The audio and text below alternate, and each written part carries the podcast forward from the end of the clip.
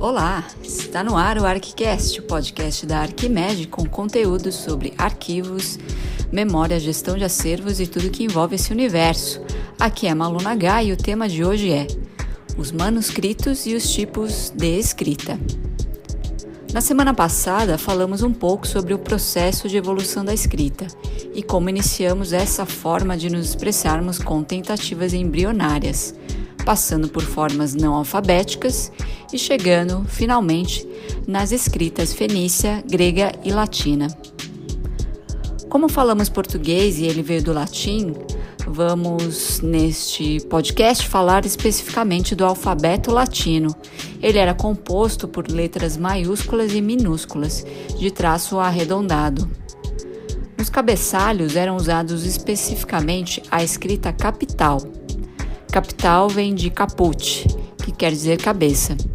Assim, no decorrer dos séculos, passamos da capital quadrada, com traços verticais e ângulos retos, para a capital redonda, que tinha como característica principal ser mais arredondada, mais parecida com o alfabeto latino de fato.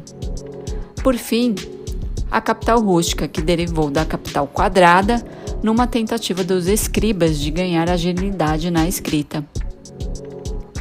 Durante os séculos 4 e 5 depois de Cristo, passou-se a usar a escrita uncial, que adveio do arredondamento da capital rústica. Mais uns séculos e a escrita passa a ser reconhecida como semi-uncial, já que a escrita uncial sofre influência da escrita cursiva, que vai ser adotada definitivamente por volta do século X, devido ao desejo dos escribas de escreverem cada vez mais rápido. Tendo a escrita cursiva se estabelecido, cada localidade vai desenvolvendo suas características principais, até chegarmos nas escritas nacionais. Temos a visigótica, em Portugal, a lombárdica, na Itália, a irlandesa na Irlanda e a carolíngia na França. Esta última foi muito usada durante os séculos 9 e 12 e influenciou fortemente as outras. Foi levada para Portugal pelos padres da Ordem de Cluny.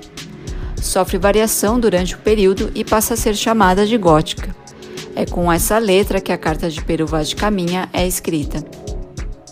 A partir do final do século XV, os intelectuais do movimento humanista desenvolvem um novo tipo de escrita como uma forma de reagir à escrita gótica, que era tida como uma representação da cultura medieval combatida pelo movimento.